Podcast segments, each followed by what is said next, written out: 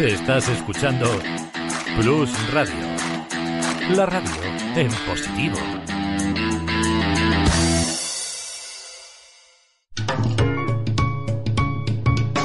Lubricantes Total patrocina Auto FM. Lubricantes Total. Mantén tu motor más joven por más tiempo.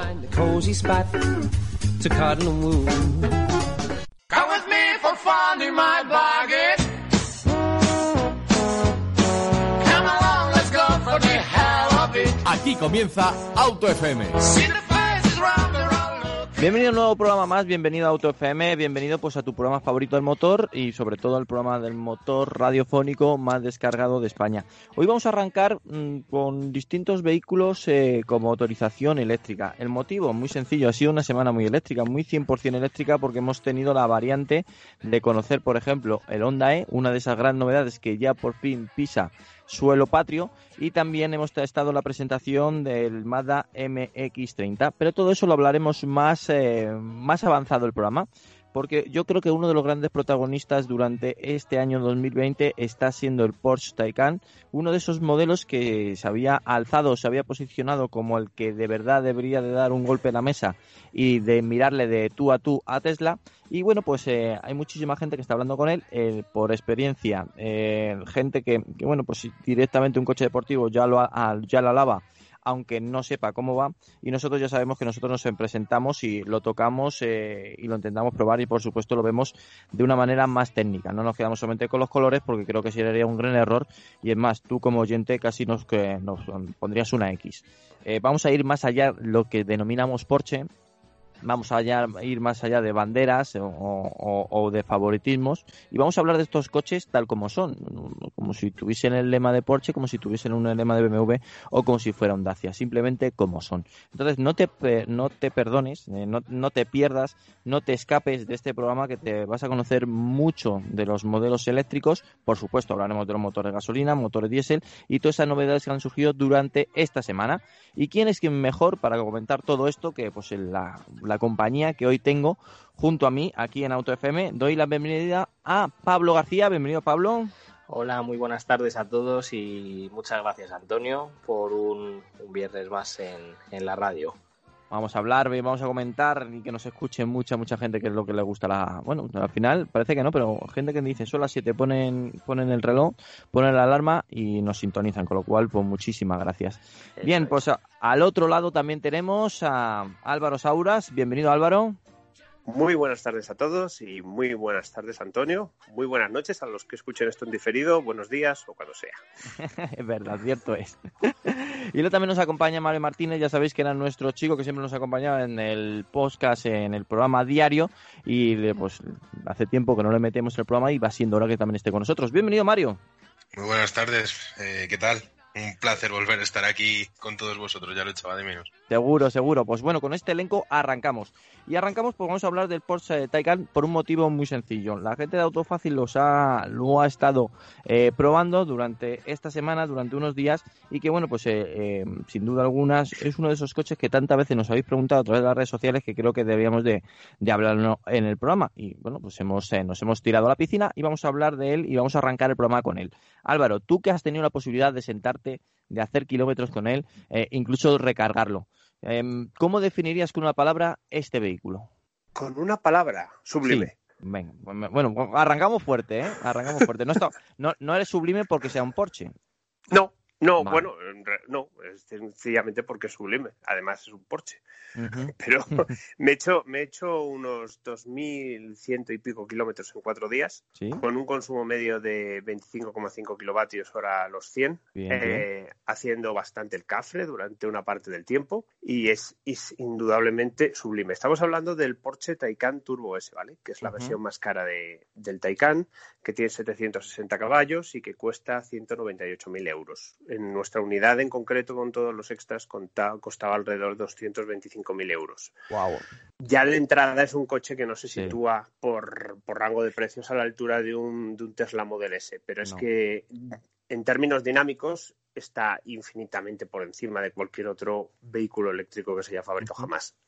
Ahí dice, yo he leído distintas reviews, distintas pruebas, eh, tanto nacionales como internacionales, y en algunos compañeros internacionales comentaban que esperaban algo más de autonomía. Eh, la autonomía es, quiero decir, eso que quiere, esos compañeros querrán decir que esperaban algo más de batería, porque la autonomía es la correcta para un coche que tiene unos neumáticos de 260 delante, 305 detrás y que lleva un montón de tecnología, que lleva un autoblocante y que lleva una caja de dos velocidades. Todo eso hay que arrastrarlo. La batería es de 86 kilovatios hora de capacidad, que no es tan grande como, por ejemplo, la de un Tesla P100D.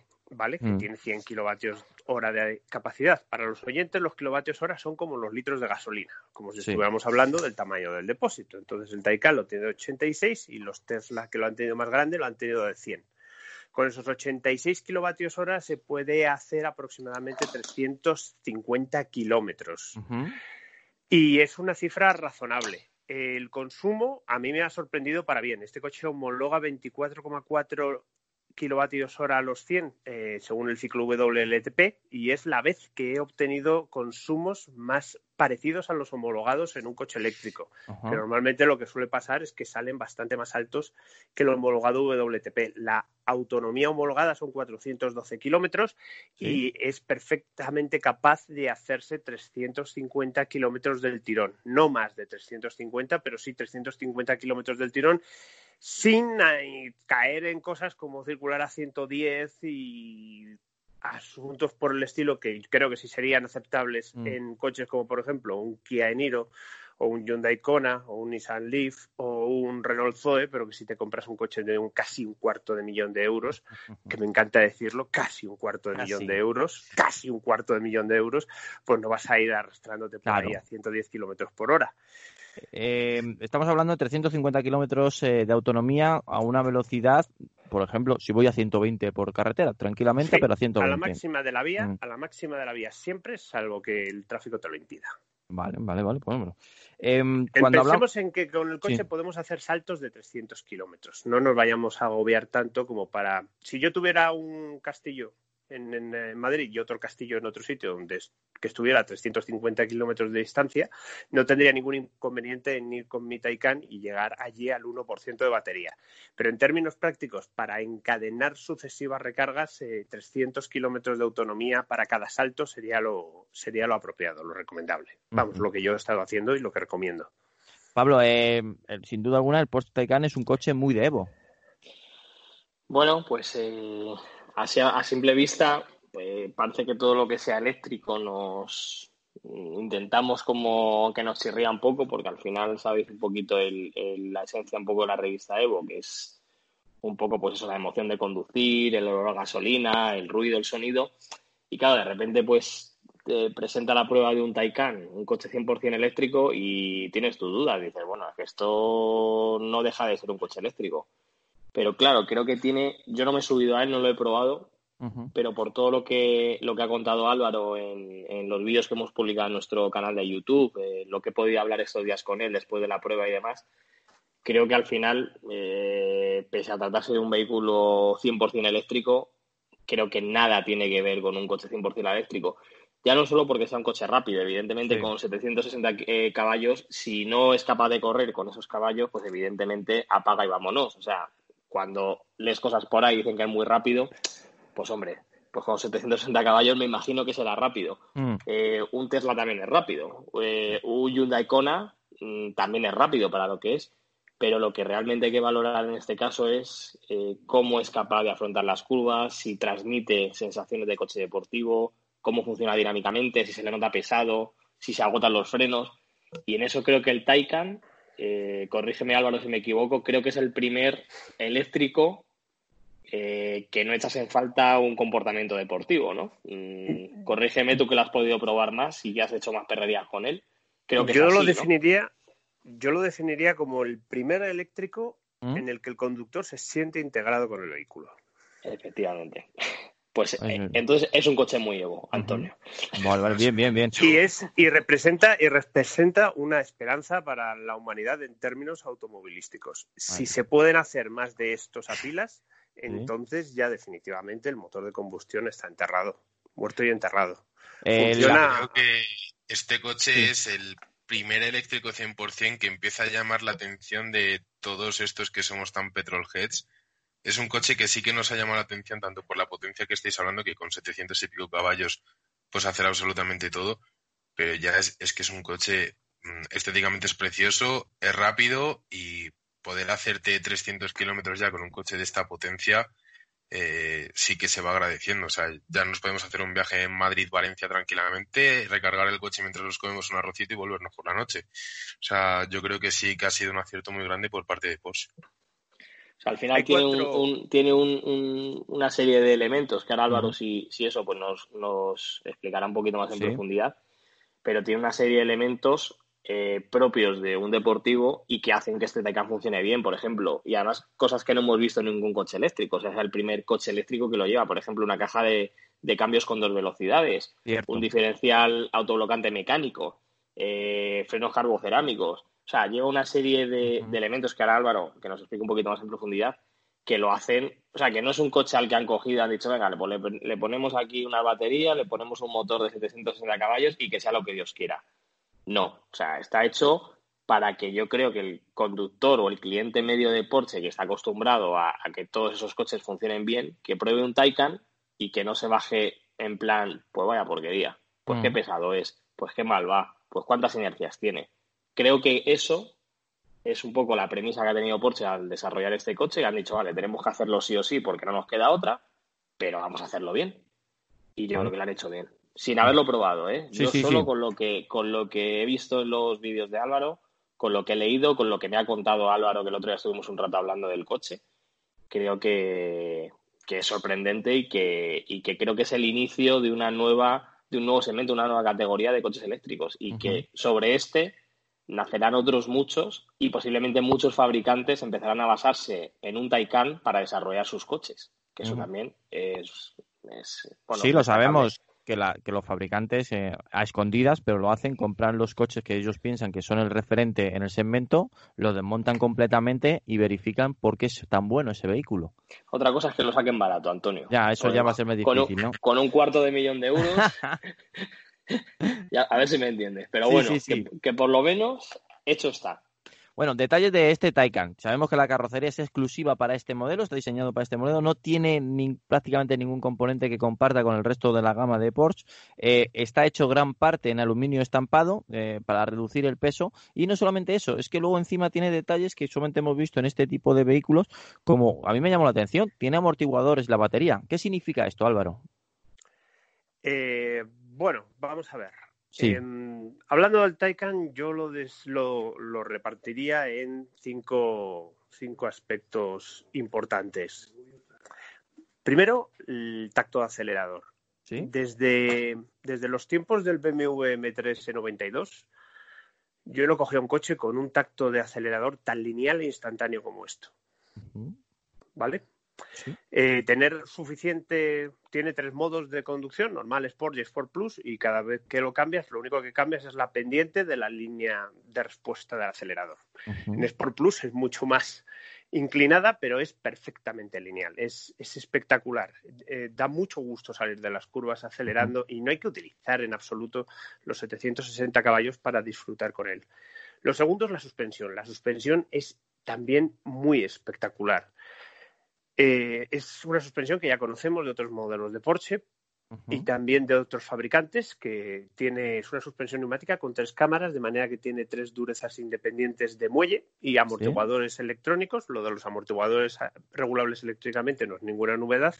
Lo de las suspensiones neumáticas con tres niveles de dureza permite disponer de tres chasis realmente diferentes en un mismo vehículo en lugar de tener un solo muelle y un amortiguador que va endureciéndose o ablandándose, que eso es algo que puede mejorar el comportamiento y de hecho lo mejora, pero que no es, algo capaz de cambiar totalmente la personalidad del coche.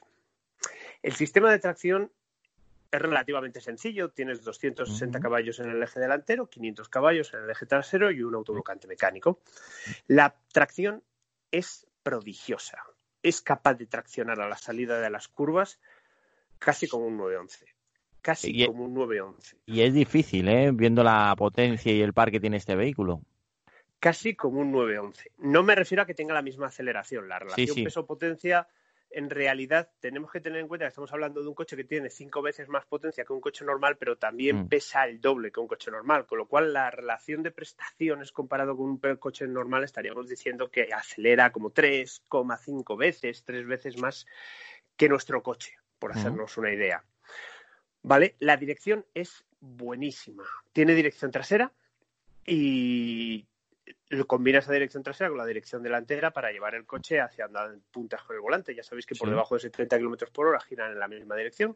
Por encima de 70 giran, perdón, por debajo de 70 en direcciones opuestas, por encima de 70 en la misma La dirección. misma dirección. Mm. Por debajo para, es- para incrementar el giro, por arriba para estabilizar.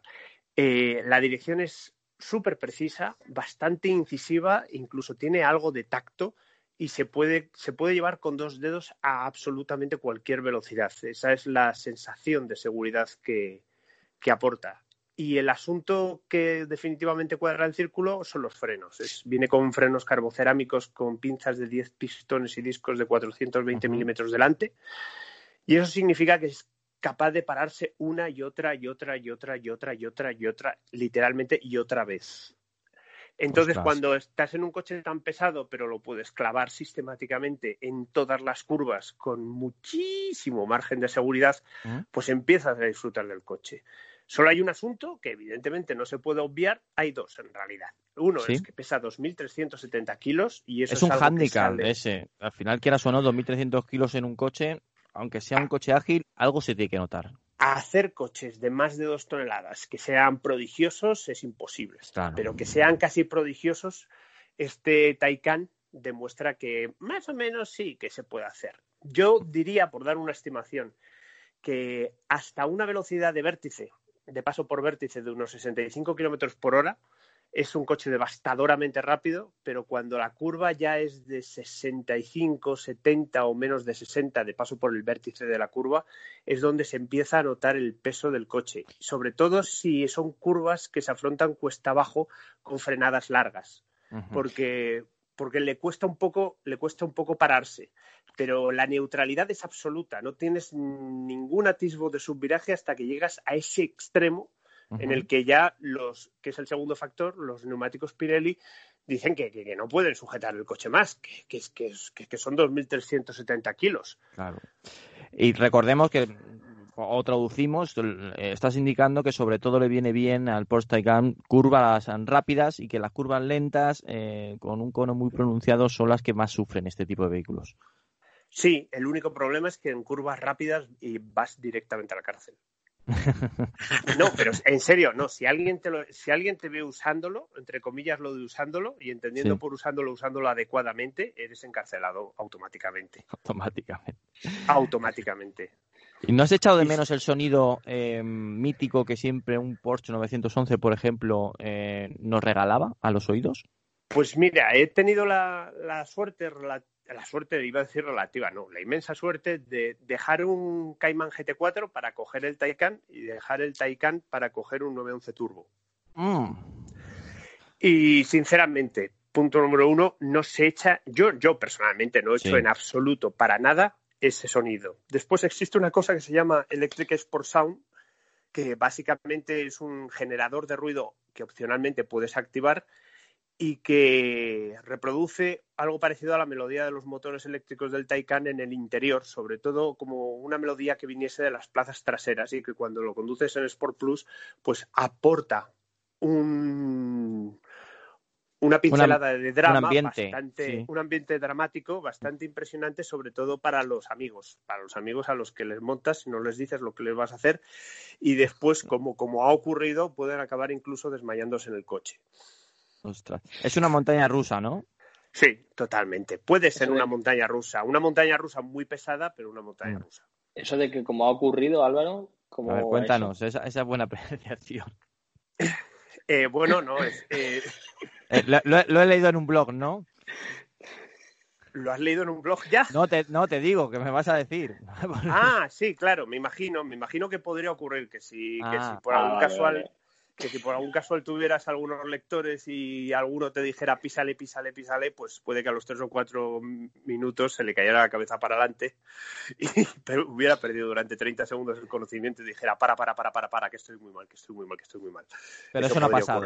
No, nunca, jamás. ¿Cómo iba a pasar? Por Dios. En un coche tan confortable y tan refinado.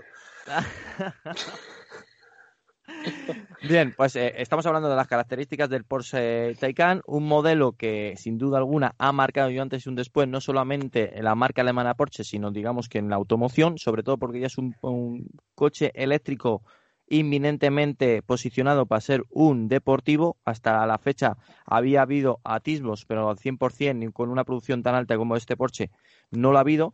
Y luego, pues, eh, cuando bien has dicho el tema del sonido quería hablar con Pablo. ¿Tú opinas lo mismo? ¿Tú crees que no echaremos de menos ese sonido, por ejemplo, como los coches que ha, probado antes o ha probado después? Porque después de un Cayman eh, GT4, no sé, pero eh, digamos que el Cayman GT4, uno de los aspectos que más me gusta de ese vehículo, sin duda alguna, es su sonido.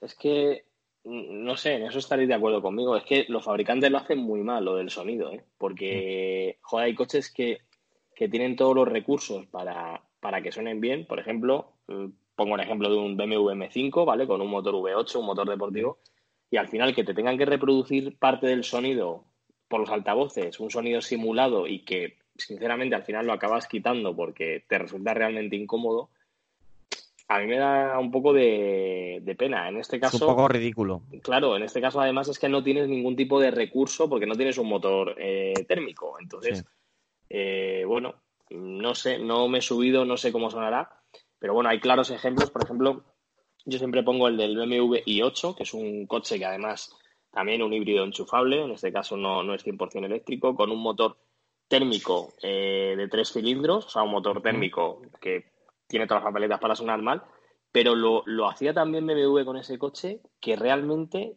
impresionaba cómo sonaba y llegaba un momento en que te olvidaba realmente que estabas conduciendo un vehículo con un, coche, con un motor de tres cilindros y un coche híbrido enchufable. O sea, en el i8, por ejemplo, esa simulación de sonido con esos petardazos cuando cambiabas de marcha y reducías, que se oían incluso en el exterior, para mí estaba muy logrado y, hacía que te pudieras emocionar en algún momento. Mm. Entonces, si Porsche ha conseguido hacer eh, un sonido simulado muy real, que, que realmente transmita esa sensación de, pues de aceleración, de velocidad, de sonido, mm, yo creo que, estará bien hecho. Ahora, generalmente la, nota media de todos los fabricantes es que el sonido que hacen es pésimo. O sea, yo no he encontrado, te digo, el i8 hay alguno más por ahí. El resto me parece que es un sonido que es como, venga, hay que ponerle un sonido, bájate un listado de sonidos de motor y se lo ponemos. Y, queda realmente cutre en muchos coches, ¿vale? Pero, pero bueno, yo creo que en este, en este caso, si lo han metido en un coche de este tipo, seguramente estará bastante, bastante currado y Álvaro pues eso no lo puede contar porque, porque lo ha podido escuchar y, aparentemente funciona, ¿no? Yo definiría el, el Electric Sport Sound como soportable. Puede que incluso te acabe gustando. Es relativamente sutil. No es algo intrusivo. Suena totalmente como una máquina eléctrica. No es, suena como un ovni averiado que es lo que ocurre en, muchos coches eléctricos. En el Taycan hay bastante ruido de per se, un poquito más de lo que debería haber si fuera una berlina de representación, por lo ancho que son los neumáticos y por las propias máquinas eléctricas. Muchas veces cuando te estás parando, escuchas un... Que como si fuera un cercanías, un tren. La nave espacial. Sí. Llevar el Electric Sport Sound encendido y no, lo llevas apagado. El Electric Sport Sound aparece sobre todo cuando aceleras a fondo en, si lo tienes activado en todos los modos, pero específicamente en el que está predefinido, que es el modo Sport Plus. Y yo lo comparo con las trompetas de Jericho, las,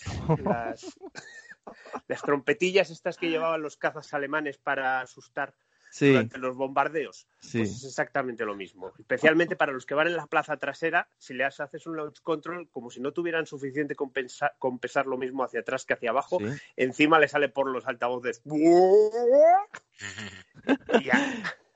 Eh, sí, Álvaro, nos has indicado que suena en las plazas traseras, pero en el exterior también suena en el exterior tiene un sonido de rodadura y de máquina eléctrica bastante importante. Si te pasa deprisa al lado, sí, sí suena, suena de una forma, salvando un poco las distancias, de una forma muy parecida en Fórmula E. Vale. Vale, es decir, Un, chillido persistente, eh, mezcla de transmisión mecánica y máquina eléctrica, que no es para nada intenso, pero que es muy, muy, muy palpable y que tiene una correlación directa con la velocidad a la que va el coche. O sea, tú ves el coche venir y es... Creo que ha quedado claro para los oyentes. Eh, detalles que, que, no puedo eh, obviar en cuando estamos hablando de este coche tan especial. El CX del Taycan oscila entre 0,22 y 0,24, eh, dependiendo de la función de versión y los neumáticos escogidos. En el Turbo S, ya hemos, indicado 265 milímetros anchura delantera y 305 milímetros detrás. Em, ¿Tiene ruidos aerodinámicos? Ninguno, absolutamente ningún ruido aerodinámico. Cero. Yo, yo, yo tengo una duda una pregunta que hacerte, Álvaro. Si tú eres un cliente, te voy a hacer dos. Si eres un cliente de un Porsche 911 y pruebas esto, ¿qué va a pasar? Si eres un cliente de un Porsche 911 y pruebas esto, te va a parecer que es un poco más pesado de delante de lo que tú estás acostumbrado, pero comparado con el lag que tienen actualmente los motores térmicos del 911, te va a parecer que por fin has descubierto un acelerador que funciona. Vale, y si eres un cliente de Panamera, esto es un Panamera killer absoluto. Vale. Me ha quedado, claro. no, es un Tesla, no es un Tesla killer. Es un, Si ese es un cliente de un Tesla, te va a decir que por qué no tienes una, una red de recarga de supercargadores como la de Tesla, que es el talón de Aquiles, obviamente. Hombre, verdad, es algo también hay que poner las cosas positivas que tiene Tesla y una de ellas es eh, este despliegue que está haciendo por todo el mundo. En España poco a poco le está costando, pero lo va teniendo. En Europa hemos visto que está dando, se está dando bastante prisa y es la única marca que de verdad está apostando por, oye, te vendo solamente un coche eléctrico 100%, sé que que tiene sus limitaciones, por lo menos voy a intentar quitar esas, esas limitaciones. Yo, yo os, digo, vamos a ver, mi, mi opinión tiene un valor muy limitado, ¿vale? Pero yo os aseguro que era total y absolutamente escéptico de cara al Taycan. Cuando estuvimos en la presentación de Holanda, que grabamos un vídeo y todo eso, el vídeo acababa diciendo, bueno, pues nos han dado un bonito paseo por autopistas bajo un diluvio universal y lo único que hemos podido comprobar de este coche es que es bastante cómodo. Ya veremos si de verdad funciona. Y ahora en cinco días he comprobado que por supuesto que funciona. Mm. Y juro sobre la Biblia que funciona. Es un coche que está muy bien hecho. No es peloteo bajo ningún concepto. La última cosa que me regaló Porsche en mi vida fue una caja de lapiceros hace como 5 o 6 años. Y me lo creo, ¿eh? Es increíble. Es mm. increíble. Es que es el Porsche con el centro de gravedad más bajo que existe sobre la faz de la Tierra. Eso también es importante. Eh, el punto de gravedad es uno de los grandes temas que la gente obvia y que, bueno, gracias o, lamentablemente por el tema de las baterías, los, estos vehículos tienen que buscar cuando el centro de gravedad más bajo posible porque es un elemento muy pesado. Yo lo que no sé es cómo va a quedar el Audi e-tron GT, que básicamente está es una es un desarrollo basado en el mismo kit modular, que es como decir el mismo bastidor, la misma carrocería. Y no sé porque no sé hasta qué punto les dejarán hacerlo mejor que estamos hablando de un grupo, ¿vale? Y lo que sí hace muy bien Volkswagen es segmentar perfectamente su gama para que un Skoda no sea mejor que un Audi. No tiene por qué ser malo, basta con que no sea sutilmente mejor que un Audi. Entonces no sé qué va a pasar con el Audi e-tron GT, pero los mimbres son muy, muy buenos la base es buena, es verdad que, está, va a pasar prácticamente dos años hasta que salga ese vehículo que estás mencionando. A lo mejor la evolución tecnológica en tema de baterías nos sorprende. Yo espero que dentro de poco sea posible poner 100 kilovatios hora en el, en el Taycan simplemente mejorando las celdas. Mm, sería muy interesante, ¿eh? Nunca aumentando el peso. Lo que sí. he estado pensando es si es posible hacer esto mismo con un 911 y el problema es que esa batería ya son 600 kilos. Entonces, eh, va a ser un poco difícil. De momento, trasplantar todo lo que hay en el Taycan a un 911 y tener un peso razonable, con una longitud de vehículo también razonable. Pero el coche en sí es impresionante. Eh, se aprovecha de todas las ventajas que tiene respecto de una berlina con motor de combustión, como puede ser un M5 que ha mencionado Pablo, o un Mercedes AMG 63 y las aprovecha al máximo, las exprime como un limón. Y entonces es como si, como si salieras a competir en una carrera contra una escudería que tiene un coche mejor.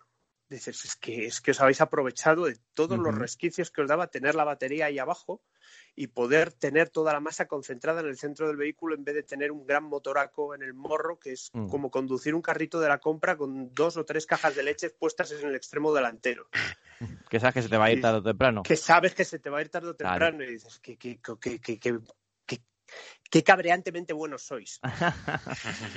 A ver, detalles, importante. Es un coche eléctrico, la recarga. Em, la mayor parte de los cargadores rápidos en corriente continua trabajan en unos 400 voltios, en el caso que funcionen, ¿vale? y 50 kilovatios eh, de potencia. Eh, haciendo Sí. estimaciones, em, eh, esto permite una cargar un 80% de la batería de 90 kilovatios hora en unos 90 minutos, siempre que funcione todo bien y por temperatura se pueda.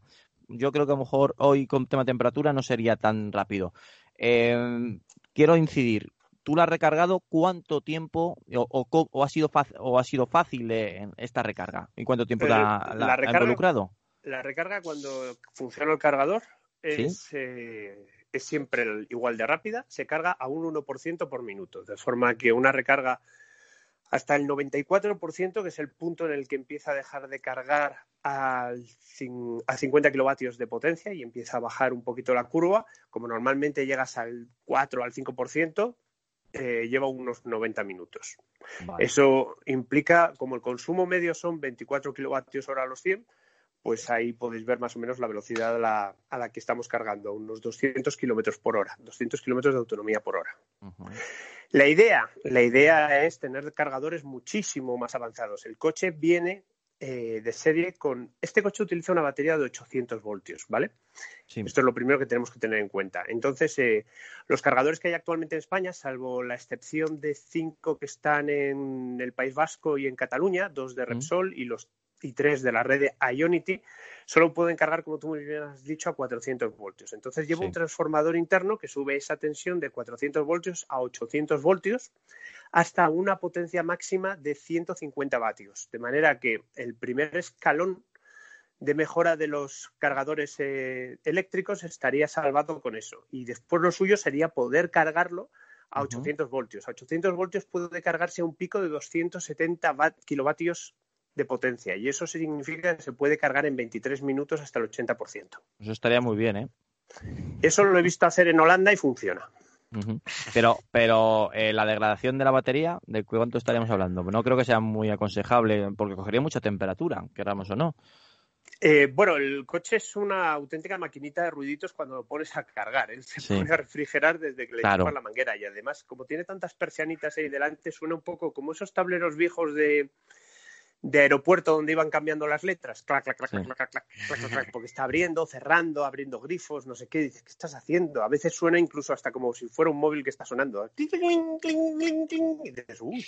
Entonces, creo que la batería está bastante bien refrigerada. Si puede aguantar 270 kilovatios de potencia, aunque sea durante un cachito pequeño, 50 kilovatios es que es no una carga lenta, es una carga lentísima para él. Sí.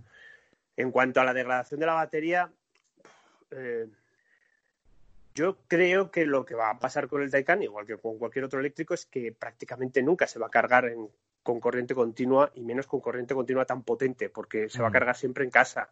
Siempre Claro. vas a salir de casa con 300 kilómetros de autonomía. Va a cargarse en viajes. Entonces creo que la degradación no es un problema que se pueda apreciar o comparar, salvo gente que circunstancialmente, esto ha pasado con Tesla, gente que, Claro. que sí, que lo Son- ha usado para hacer Mm. viajes muy largos y la degradación de Tesla ha sido muy pequeña, pero que va a ser difícil encontrar clientes que digan, sí, yo hago una carga rápida cada dos días. Va a ser muy difícil encontrarlo. Vale, vale. Y aunque eso, eso hicieras es una importante. carga rápida cada dos días, el número de recargas de cargas rápidas no sería muy, muy, muy importante. No te Eh, puedo responder si la degradación, Claro. si hiciéramos una carga rápida diaria, sería rápida o lenta. Eh, ellos siempre garantizan un 70% de, de batería al Mm. final de los ocho años. Con lo cual, tienes esa garantía, ocho años o 160.000 kilómetros. De manera que también depende de cuánto tiempo te pienses quedar el coche, si es que ese factor te preocupa. No te puedo hablar de la degradación porque obviamente en 2.000 kilómetros es imposible. Claro, es imposible. Mm. Eh, Pero lo suyo es cargarlo en casa despacito y que no haya Esa es la recomendación. grande nunca. No solamente para Porsche, sino también para cualquier vehículo eléctrico, que hay gente que también lo obvia y son detalles importantes. Hay que tener en cuenta una cosa muy importante y es que este es el coche del mercado que tiene más reserva de batería de todo, de todo el mundo. Quiero decir, la batería en realidad tiene 94 kilovatios hora de capacidad, pero Porsche solo te deja utilizar 86. Y en parte hace eso para proteger la batería durante la recarga, en parte hace eso para tener reserva de batería cuando la necesitamos desesperadamente para llegar al destino, y en parte hace eso para ralentizar la degradación. O sea, puede que pierdas uno, dos, tres kilovatios hora de batería, ya se ocupará el sistema de gestión de la batería de que aparezca mágicamente de su reserva mágica de kilovatios hora. Mm.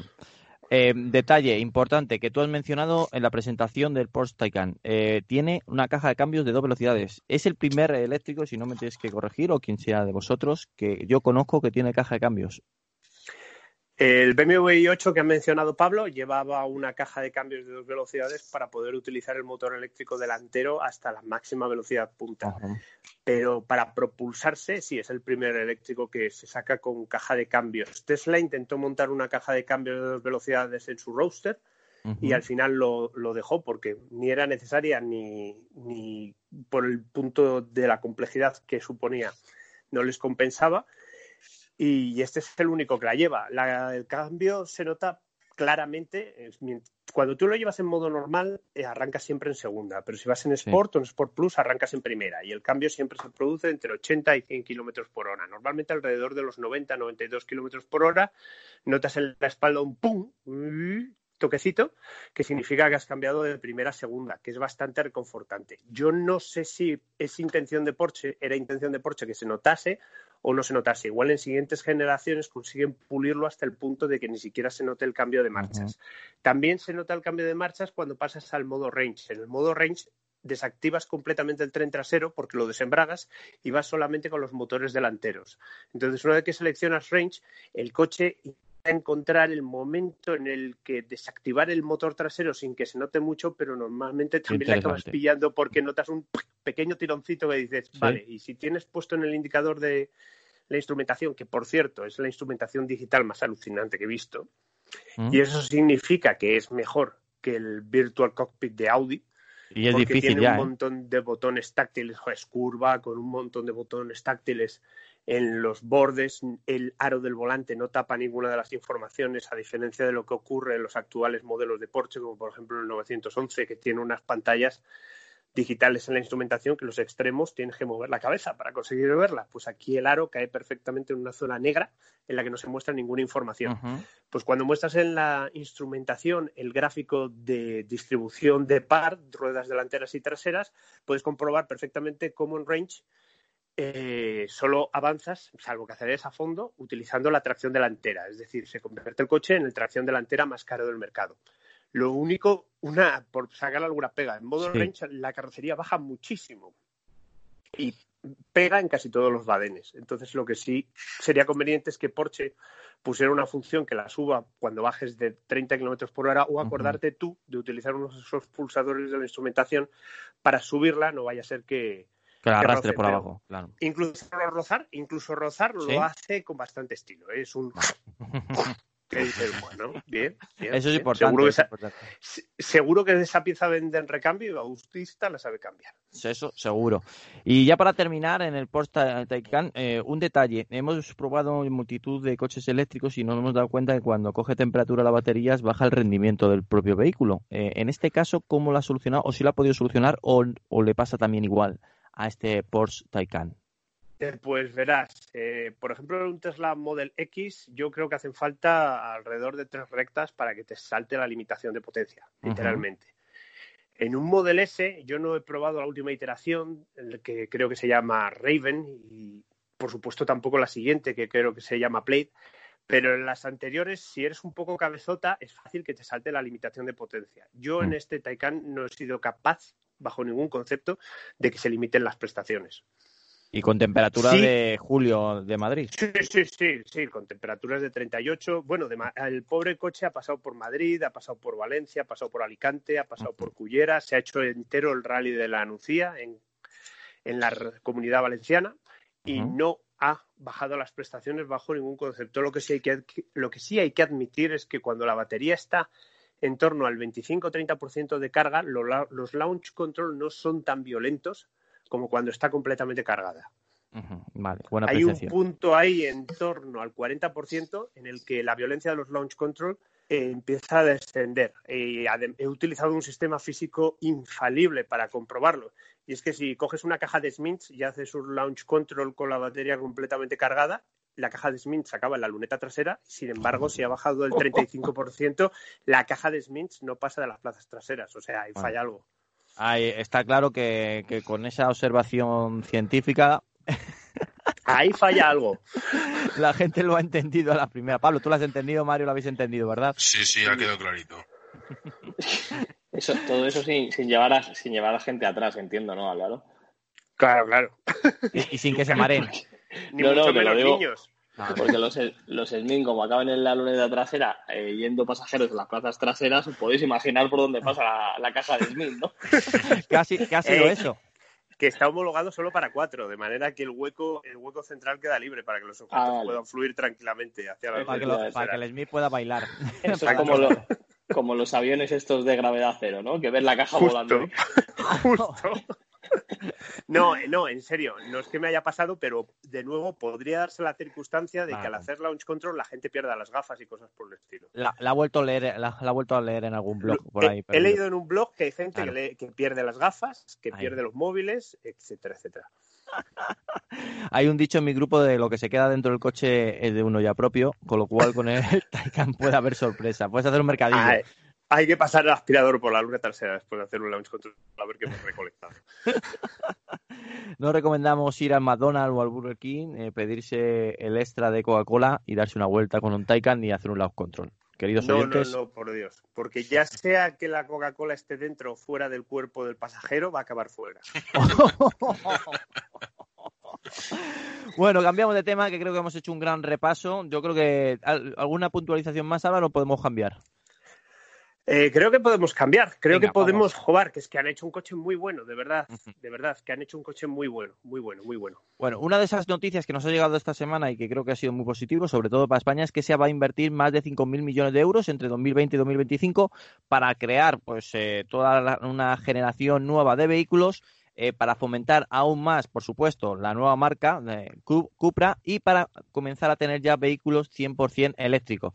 Hay algunos que habían señalado que Cupra iba a fagotizar SEAT, cosa que con esta inversión se ve que no, simplemente que Cupra va a tener un puesto destacado que mm, simplemente por vender un Cupra se tiene que ganar, pues yo que sé, un 20%, un 30% más que vendiendo un SEAT, con lo cual los números van saliendo, la gente le está gustando por dónde se está moviendo Cupra, el Cupra Teca dentro de los números que tiene ese tipo de vehículo de 300 caballos Sud está siendo muy positivo, las ventas en Europa han sido muy buenas y han dado carta verde o, han dado banderazo de salida el grupo Volkswagen para seguir fomentando esta marca. Entonces, dentro de muy poco veremos el primer SEA 100%, el, digo, Cupra 100% eléctrico que va a ser el Borg, que al final lo va a fabricar Cupra, que está muy bien posicionado que lo venda Cupra porque al final eh, va a ser un coche que no va a ser económico, con lo cual SEA va a seguir cogiendo muchas unidades, va a seguir ampliando el, mercado, no solamente en España, sino en el resto de Europa, que sigue predominando motores de combustión o híbridos enchufables, que ya va teniendo la gama, y poco a poco el que quiera dar un saltito más, pues va a tener pues esos Cupra el Borg, que creo que va a estar muy bien posicionado. Pues 5.000 millones de euros entre 2020 y 2025. Pablo, muy buena noticia. Bueno, pues sí, la verdad es que es una, una muy buena noticia y sobre todo ver que, se apoyan las marcas y que, y que realmente hay presupuesto para, pues para todo esto. Eh, hablabas de Cupra, eh, la verdad que es una marca que para los oyentes un poco que nos estén escuchando, eh, y lo ha comentado Álvaro antes, es como, como el grupo, en este caso Porsche pertenece al grupo Volkswagen y demás, al final son muchas marcas, pero como las marcas, o sea, como este grupo de marcas al final eh, teniendo prácticamente las mismas plataformas, porque son las mismas plataformas, por ejemplo, la de un Seat León, la de un Cupra, la de un Golf y demás, cómo dan su propia personalidad a cada uno, a cada uno de, los coches que fabrican. He tenido el, ejemplo este, este fin de semana que hicimos la ruta Evo, hemos llevado eh, varios Cupras, en este caso un, un Cupra R, un ST, y hemos tenido también la oportunidad de probar un Golf R, que al final básicamente es el mismo coche, mismo motor, misma plataforma y demás, y cómo cada uno de los coches, o sea, cada modelo, tiene su propia, su propio ADN, su propia identidad, ¿vale? Es curioso, porque al final el Golf pues, es un coche mucho más sencillo de conducir, es un coche con el que puedes ir muy rápido, es un coche que es muy sencillo para el que no está acostumbrado a ir rápido, pues es un coche que enseguida te acostumbras a él, que parece tu coche todos los días. Pero es cierto que cuando le quieres llevar al límite, si eres un tío que te gusta conducir rápido, que te gusta eh, la conducción realmente deportiva, echas en falta un poquito más de dureza de suspensión, un poquito más de frenos. En cambio, en el Cupra pasa lo contrario, es un coche que es menos, tu menos coche, o sea, es un coche como más que te tienes que acostumbrar a él, pero cuando vas al límite es un coche más efectivo, siendo, como digo, la misma plataforma, mismos frenos y demás. Entonces, bueno, en este caso Cupra, como marca deportiva, pues creo que lo está haciendo, lo está haciendo realmente bien. Está sacando una gama de productos eh, que considero que es muy interesante, una gama de productos con su propio ADN en cuanto a comportamiento, en cuanto a diseño, en cuanto a exclusividad. Y mucha gente a lo mejor nos están escuchando, bueno, pues un Cupra Ateca es un Seat Ateca. Mm, sí, no, o sea, tiene los suficientes cambios como para ser un coche totalmente diferente, ser un coche muy eficaz y ser un coche por el que lo pruebas, mm, lo ves al principio, ves que cuesta un poco más que una Ateca o bastante más, pero cuando te lo pruebas y te bajas dices, joder, es que está justificado la diferencia de precio con, con un SEAT. O sea, en este caso sí. En el caso del Formentor va a ser un coche exclusivamente de, de, Cupra, no va a tener eh, un homólogo en, SEAT. Y, bueno, pues eh, la verdad que, es, destacable que esta marca, que en tan poquito tiempo... Acaban de pues, hacer. Efectivamente, estén sacando sus propios productos, eh, estén dando ese toque deportivo que, posiblemente faltaba en, en, SEAT o en el grupo Volkswagen y, joder, y a mí sinceramente me, sorprende y me gusta mucho y, sobre todo cuando la gente me pregunta, son coches que a mí sinceramente me gustan mucho. O sea, un, Seat León Cupra, que es el que se vende en la actualidad, todavía no hay versión Cupra que se va a vender dentro de muy poquito, que ya se ha presentado. Joder, que es un coche, vosotros que lo habéis probado, Antonio. No, no, es, un, coche, que va súper bien. Muy efectivo, o sea, es un coche muy rápido, es un coche muy mm. deportivo, es un coche que transmite, que tiene sensaciones deportivas, cosas que a lo mejor en un Volkswagen Golf R pues le falta ese toque de, joder, me tiene que transmitir un poquito más, es un coche un poco aburrido. Y en el caso del Cupra lo tiene. Sí, y encima ahora con la nueva generación del Cupra León tiene pinta de dar un pasito más, es decir, ahora ya es más diferencial, ahora, ahora solamente se va a vender como Cupra, antes era sea León Cupra. Eso es. Eh, va a tener, espero pues, que, siga siendo mínimo, que vaya igual con el que el anterior, que no, que no le perjudique pues eh, la evolución de chasis, que no le perjudique el aumento de tamaño, que no le perjudique eh, el tema de emisiones, porque al final cada vez los motores van más capados a nivel de emisiones, va a entregar la misma potencia. Pero bueno, que yo espero que no, que no hayan cometido, entre comillas, el error de sacar un coche más eh, utilizable y más para, todo el público, sino que, siga teniendo ese toque deportivo que tiene, que tiene Cupra y que bueno, el inicio de esta noticia era la inversión de, dinero y que se ve totalmente justificada muchas veces en, productos interesantes como mm. bueno, pues la gama que hay en la actualidad. Y el banderazo de salida, sin duda alguna, como bien has indicado, va a ser el Cupra Formentor, que va a ser un vehículo exclusivamente para Cupra. Y luego, seguidamente, han desvelado ya el eléctrico 100%, el Cupra Elbor, que también va a ser exclusivo para Cupra. Eh, también decir que el Cupra del Bor va a ser exclusivo para Cupra, pero sí va a tener también un 100% eléctrico más adelante, que, lo tengamos en cuenta, que no, se ha, no ha dicho no voy a tener eléctricos, pero vamos a hacer números, señores. ¿Cuántos eléctricos se venden en España? ¿Cuántos eléctricos se venden en las grandes naciones de Europa? No estamos hablando de Noruega, que la gente solamente piensa en Noruega porque tiene un buen ratio de coches eléctricos por, por orografía, por, por, por, por dinero per cápita eh, por ayudas, es decir, que es un mercado un poco distinto o muy distinto al resto de Europa, sobre todo Alemania, España, Francia, Italia, que son los grandes mercados del automóvil, y que bueno, pues eh, eh, tengamos en cuenta que creo que está haciendo movimientos interesantes y más viendo cómo está el resto también de las compañías que más adelante también nos comentaremos. Pues gran aporte de estos 5.000 millones que van a dar y van a, van a crecer gracias a SEAT y a Cupra. Mario, bienvenidos sean estos 5.000 millones. No, desde luego. La verdad es que la inversión, siempre que sea para eh, ayudarnos a seguir el, mundo del motor, que se siga innovando, que se sigan sacando pues coches que, como estáis hablando, contaminen menos, siempre es bien recibida y más en la situación que hemos sufrido, que las marcas lo están pasando algo mal, pues siempre es bien recibida esa ayuda. Bueno, el Cupra Formentor, para que veamos la importancia que le van a dar a este modelo, eh, va a ser el coche oficial del Fútbol Club Barcelona, para quien le guste el fútbol o para quien le guste el Barcelona, pero bueno, es un detalle, uno de los mejores equipos de Europa eh, va a tener como coche oficial el Cupra Formentor. Eh, que tengáis, que tengáis en cuenta que la plataforma MEB es la que tiene la responsabilidad de ser un auténtico Tesla killer y no inventos como el Taycan. El Taycan es un coche bueno, que se le puede vender perfectamente a quien ya tenga un Bentley y se quiera pasar a lo eléctrico. Este ¿Esa plataforma es la del ID3? Exactamente.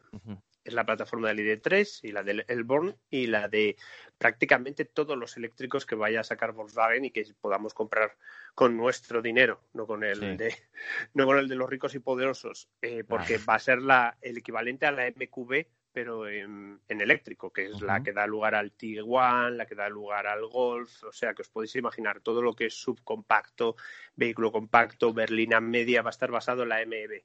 Y este, este es el que tiene que batirse el cobre, por ejemplo, con un Model 3 Long Range.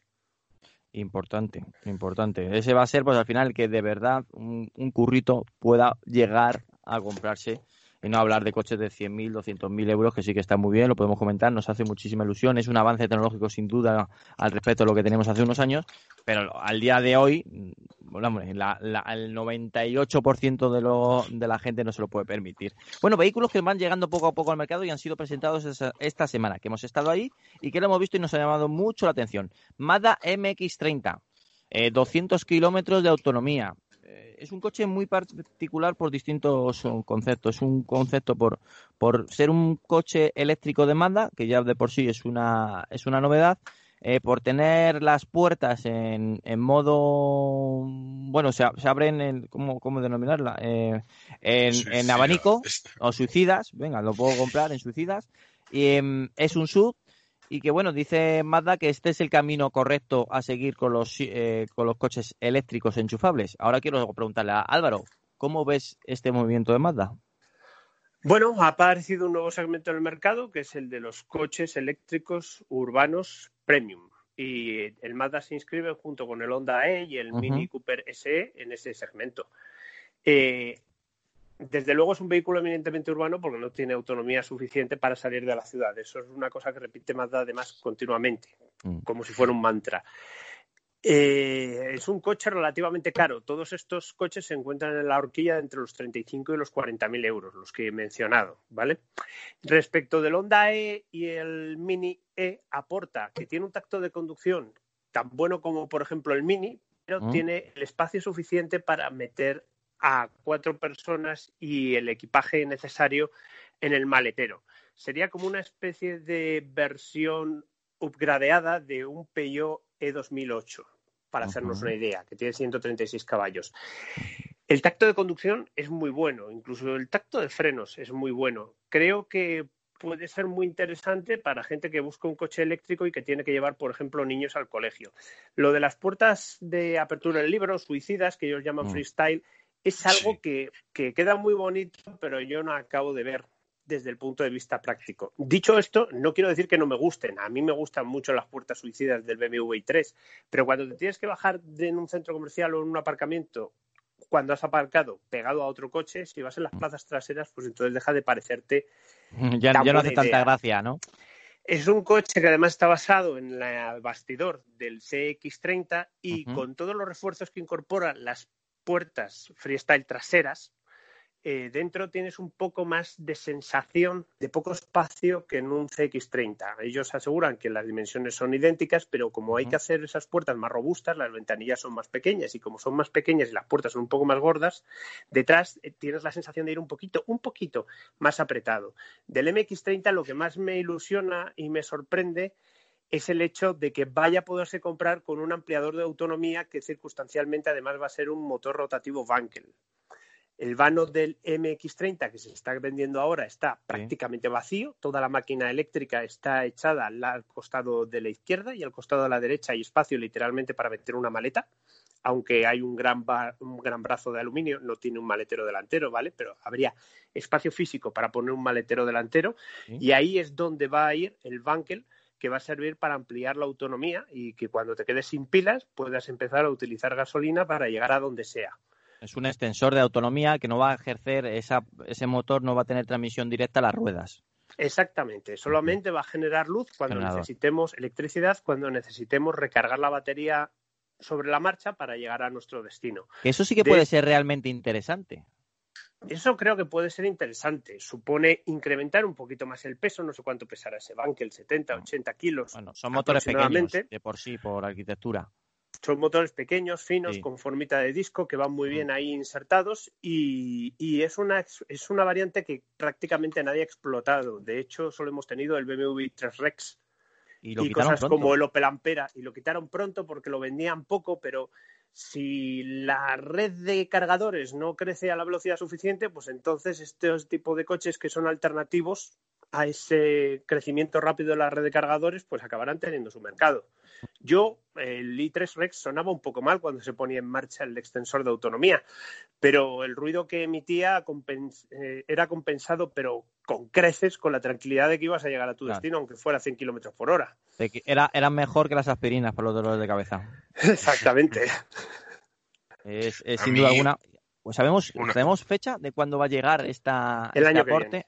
Ah, el año que viene es septiembre. Va a tardar un añito.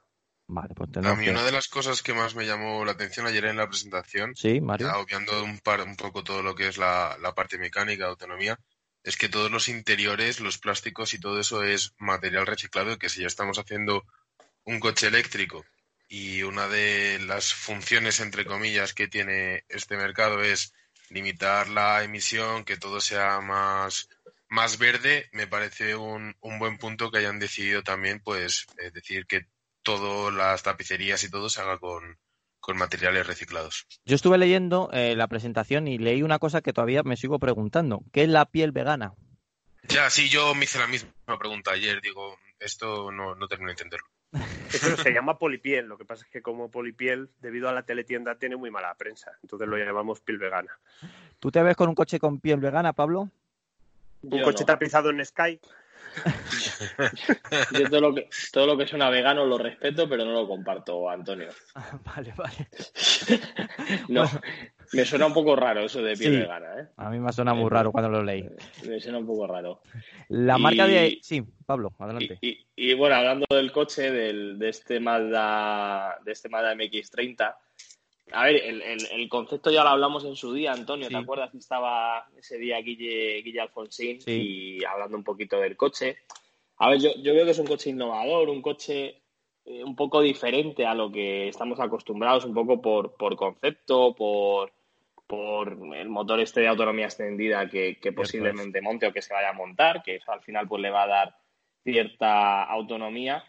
Pero, joder, es que a nivel de, marketing sobre todo, es que, joder, sacar un coche eléctrico ahora y que digan que tienen 200 kilómetros, a mí, sinceramente, se me hace un poco extraño. O sea, por mucho que te quieran vender que va a ser un coche puramente urbano y demás, yo creo que a nivel de marketing, eh, para mí es una cagada el, decir que tiene tan poquita autonomía. O sea, el no haber sacado por lo menos una autonomía un poco mayor. Es cierto que que luego se compensará con ese, con ese motor, pero así de partida, ostras, el coche no es barato, o sea, es un coche que tiene un precio, no es un Seat Mii, ¿sabes? Unos 27.000 euros para que nos una idea, con ayudas ya, ¿eh? Incluidas. un, claro, un tío que viene de ver un Kia Niro, un, un Hyundai Kona, un, te diría que incluso un Nissan Leaf, ¿vale? Que se está recorriendo un poco los concesionarios y que llega a Mazda que le gusta este coche. Y dijo, es que este coche me gusta, es que las puertas, es que es muy exclusivo, es que no sé qué.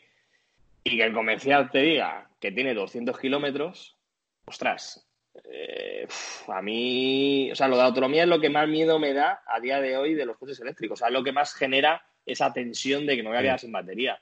Creo que, que 200 kilómetros a día de hoy, según está, estamos viendo un poquito el panorama, cómo van aumentando, cómo van eh, pues eso, ya tienes, por ejemplo, un Xiaomi con 240 kilómetros, los Nissan Leaf, el, el Renault Zoe, o sea, que, que, ya están todos por encima. Llegar a Mazda y ver que tiene esto, a mí se me hace un poco... 160. Claro, es que es muy poco. O sea, y como política de venta, es que eso, vamos, es complicado, ¿eh? O sea, por mucho que luego digan, no, le vas a poder meter un motor de autonomía extendida que no sé qué, que no te vas a quedar tirado en la vida, vale, perfecto.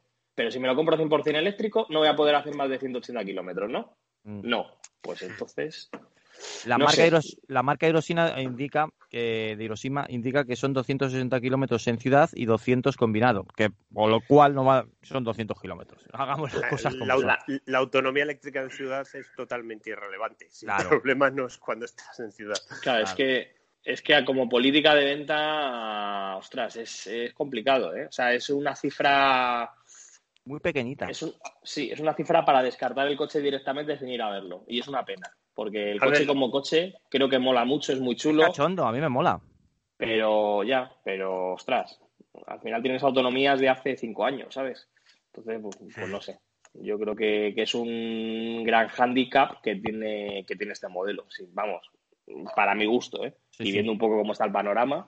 Y cuando hablas con la gente que. ¿Cuánta autonomía tiene? 200. ¡Uh! ¡Uh! 200 kilómetros. ¡Uh! Esto, yo no me puedo ir al pueblo con esto. Claro. No sé, yo es, mi opinión, es mi opinión. Mm. Eh, Álvaro, ¿tú compartes esta opinión? Em, es un coche, evidentemente es un segundo coche y un coche urbano y un coche para gente que ya tiene un primer coche. Y yo, igual que en el Honda E y el, y el Mini Cooper SE, creo que es un coche para gente que ya ha tenido un coche eléctrico y más o menos le ha cogido la medida. Creo que cuando la autonomía baja de 100 kilómetros, mucha gente se puede empezar a agobiar. Ver una indicación de autonomía inferior a los 100 kilómetros, 86, 65, normalmente dispara eso que llaman range anxiety o ansiedad de, alcance, que, puede ser un poco, que puede generar algo de malestar. Pero creo que un cliente muy bueno podría ser alguien que ya se haya estado a punto de plantear tener un eléctrico, que haya probado varios, etcétera, y que ya se haya convencido de que en realidad si es un segundo coche de verdad, lo va a cargar dos o tres veces a la semana y el resto del tiempo va a poder circular tranquilamente. No es un coche para alguien que necesite un coche para todo, bajo ningún concepto. Y, lo mismo le pasa al Honda E. También tienes que tener en cuenta que este coche está aquí, igual que le ocurre a muchos eléctricos, para cumplir la cuota de los 95 gramos, que hablamos hace un siglo largo y tendido sobre los 95 gramos. Y aunque ACE ha pedido un poco de clemencia, la respuesta de Europa ha sido que la cuota de los 95 gramos hay que cumplirla y que si no pondrán multas y punto pelota. Que en su agenda lo, del, lo del Green Deal está en el puesto número uno y que van a tirar para adelante con ello. Entonces, en Mazda, que se va a coger al límite de emisiones de CO2 que tendría, no por ser pequeño fabricante, sino por ser fabricante convencional y que será de 95, puede que sea de 96 o 97, necesita vender unidades del MX30 para poder, para poder evitar pagar multas. Pues si quiere vender unidades, esos 27.000 euros se me presentan demasiado alto. Claro, pero eso es igual lo que decimos en España, Portugal e Italia. Pero mm. supongo que cuando pasan los Pirineos, igual es lo que os cuento siempre. Los 37.000 euros que cuesta en realidad, por lo mismo es lo que ahorra una familia al año. ¿Por qué no van a comprárselo? Vamos a ver, vamos a ver. Ahora vamos a hablar con el tercero en Discordia, que también eh, se ha presentado esta semana. Hemos tenido la oportunidad de verlo en persona estéticamente nos ha enamorado, lo tengo que decir así, me ha gustado muchísimo. Es una combinación de, retro, eh, futurista, es un coche muy nipón, es un coche muy japonés, es un coche incluso yo creo que muy manga. Estamos hablando del Honda E. Em, dentro es, es la primera vez que veo que un coche japonés apuesta por el infoentretenimiento y funciona el infoentretenimiento, cosa que me ha sorprendido muchísimo. Está muy bien elaborado el sistema de infoentretenimiento y también, pues ya, para darle un toque más futurista, eh, tiene sustituido los retrovisores normales de espejo y tienen cámaras. Se funciona bien. Tenemos eh, grandes pantallas en los laterales para verificar, pues, eh, hombre, pues si viene alguien por detrás o en los laterales. Sustituyen perfectamente a unos espejos convencionales y que, bueno, pues es un plus más para este vehículo. La única pega, la autonomía. Hay algo ahí que me sigue chirriando y su precio. ¿Cómo se presenta este Honda E, Álvaro? Es un coche muy pintón. Creo que es un coche bastante giracabezas. Es un coche que está desarrollado basándose en una plataforma específica para él, con tracción trasera, es un coche con un radio de giro muy pequeño, bastante maniobrable, fácil de aparcar, con un sistema de asistencia al aparcamiento que funciona casi lo suficientemente bien como para que sea preferible que aparque el coche por ti, con una dirección delantera como ocurre en todos los coches de tracción trasera con bastante precisión y bastante tacto, con unas plazas traseras medio decentes. Cuando quiero decir medio decentes no me refiero a que haya otros coches con plazas traseras indecentes, pero sí más difíciles de utilizar, como por ejemplo el Mini Cooper SE, que si metes ahí a alguien, como solo tiene tres puertas, igual sacarle te cuesta un montón. Aquí las puertas traseras podrían ser un poquito más grandes. Eso sí que lo eché mucho en falta, mucho en falta a la hora de comprobar la habitabilidad. Y el gran problema, entre comillas, es que aparte de tener una autonomía limitada, que son todos vehículos eléctricos urbanos premium, por decirlo de alguna forma, eh, es que el maletero no tiene mucha capacidad. Creo que rondaba los 214 litros. 211 litros. Eso es, estar a la par del Mini y es tener espacio para una compra, pero no muy grande. A ver, algunas características de este coche, para que tengamos en cuenta nuestros oyentes. Potencia, 154 caballos, par, 315 newton metro, peso, 1.527 kilos. Eh, no está mal. Cero, de 0 a 100, 8,3 segundos. Velocidad máxima, 145 kilómetros hora. Y un precio que es donde chirría, 37.800 euros. Bueno, junto a su autonomía, inferior a 200 kilómetros. Eh, es que, claro, eh, es que ya sales cargado al 100% y ya vas con sudores.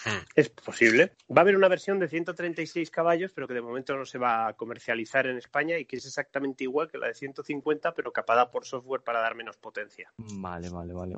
Bueno, y luego también eh, vuelvo a resaltar su sistema de su sistema infoentretenimiento, cinco pantallas, no una, no dos, no tres, cinco. Cierto, tiene cinco pantallas, una adosada a la otra. En cierto modo creo que, a ver, el intento es bueno, ¿vale? Los mm. retrovisores funciona mejor que, por ejemplo, en un e-tron 4, pero tiene detalles del interior que son un poco en plan, joder, ¿por qué no habéis acabado el coche? Por ejemplo, las viseras de plástico que evitan los reflejos sobre esas pantallas de los retrovisores son muy de los 90.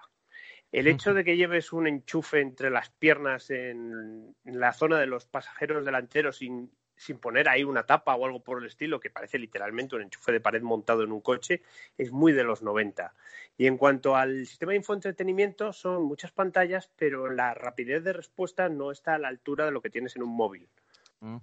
Entonces, para la foto queda impresionante, pero en realidad cuando te pones a utilizar lo que yo me refiero, lo que me estoy refiriendo es cuando tú montas tres pantallas adosadas, en concreto en este caso tenemos dos que están continua, completamente justapuestas. Lo ideal es poder utilizar toda esa superficie para mostrar información. Mm. No mostrar una información en una, mostrar una información en otra y tener un botón para permutarlas y que esa información acabe mostrada 20 centímetros más a la derecha o a la izquierda. Lo que a mí me gustaría es tener un mapa que ocupe las dos pantallas, por ejemplo. Mm. Y eso no es posible. Es decir, cuando lo ves, dices, Dios mío, pero realmente es, es, un salpicadero de cristal líquido que va de punta a punta. Pero cuando te pones a buscarle cosquillas, entonces dices, vale, pero es un salpicadero que va de punta a punta con el procesador de un móvil de hace cinco años. Mm, em, visualmente, ¿te gusta, Pablo? A mí me encanta, ¿eh? Sí, a mí me parece una cosa, una cosa muy cachonda. ¿Ves? Aquí lo de la autonomía, Antonio, aquí no te lo discuto, porque aquí sí que se ve que es un coche puramente urbano. O sea, esto es como el Mini, ¿vale? O sea, al final es un coche que dices, bueno, pues eh, se ve que es un coche que el uso que se le va a dar es ciudad, que alrededor es un poquito de ciudad, que a lo mejor te puedas hacer 20, 30 kilómetros al día, un segundo coche, un coche con el que no vas a viajar, porque al final es un coche pequeñito. Y bueno, pues aquí la autonomía podría llegar a entender que no tuviera más de 200 kilómetros. Vale, o sea, perfecto. Pero, pero bueno, en, un coche como el, como el Mazda que hemos comentado, no. En el caso del Honda, pues sí, me parece además un coche muy divertido de diseño, me parece un coche con ese toquecito de exclusividad que, que, que bueno, pues que falta muchas veces en el mercado, esos, esos diseños tan arriesgados, tan, tan, tan curiosos, que muchas veces estamos acostumbrados a que, a que sacan un modelo y todos son calcados y simplemente cambia el tamaño. O sea, tú ves un Audi y no sabes realmente si es una 6, si es una 4, si es una 8. Y, y cuando ves que una marca de coches pues te saca un diseño tan arriesgado como el del Mazda E, pues joder, ¿qué quieres que te diga? A mí me llama la atención y me parece, y me parece algo que, a los que nos gusta sobre todo los coches me parece algo bonito. En cuanto al interior, Yo lo he visto por fuera, no, no me llega a subir al coche, me parece, eh, bueno, por lo del tema de las pantallas, eh, antes de, que lo probara Álvaro, que ya también incluso estuve hablando con él, pues me parecía algo que, ostras, qué chulo, con los retrovisores integrados, con esas cinco pantallas, pero lo comentamos antes de ir Álvaro a la presentación. Esto tiene que funcionar. Si no funciona, mmm, si va lento, si al final hay mucho, mucha velocidad de proceso que tarda mucho en hacer diferentes funciones, si está estructurada la información de diferente forma, que no está bien, pues al final te quedas un poco como, joder, tienes todo esto para nada. Claro, podéis haber metido un poquito más, o sea, haber conseguido que funcione como un Android TV de los buenos. Haber conseguido que haga no cosas súper espectaculares, solo que haga lo mismo que un móvil, que me muestre Google Maps. Mira, es la, es la misma en vista por satélite. Eso ya, ya, ya habría sido la leche, pero se han quedado ahí a un tiro de piedra de decir, joder, es que es el mejor interior digital que tenemos en el mercado. Se han tirado. Que visualmente lo es, ¿eh? Visualmente lo es, estoy totalmente de acuerdo. Claro. Pero luego es puede llegar a resultar incluso desesperante. Pero después ves, ves que de todas esas dos pantallas, si, si alguno de nuestros oyentes abre una foto, cualquiera, comprobará que los costados izquierdo y derecho de esas pantallas están ocupados por seis iconos de color gris que están ahí permanentemente y que son un perfecto desperdicio de espacio. O sea, ¿para qué quiero tener yo unos botones fijos en una pantalla táctil? Si se supone que la información mostrada en las pantallas táctiles tiene que evolucionar para adaptarse a lo que necesita el conductor en cada momento. Es, lo que es para lo que hemos puesto pantallas. Que hemos hablado alguna vez de las instrumentaciones de BMW, que sin ser malas, al final dices, tengo una pantalla mm, grande, vale. Tengo una pantalla con una resolución muy buena, vale. Tengo una pantalla que funciona y que se ve siempre. O sea, ya le puede dar el sol directamente, estar de noche, te lo compro, me parece perfecta.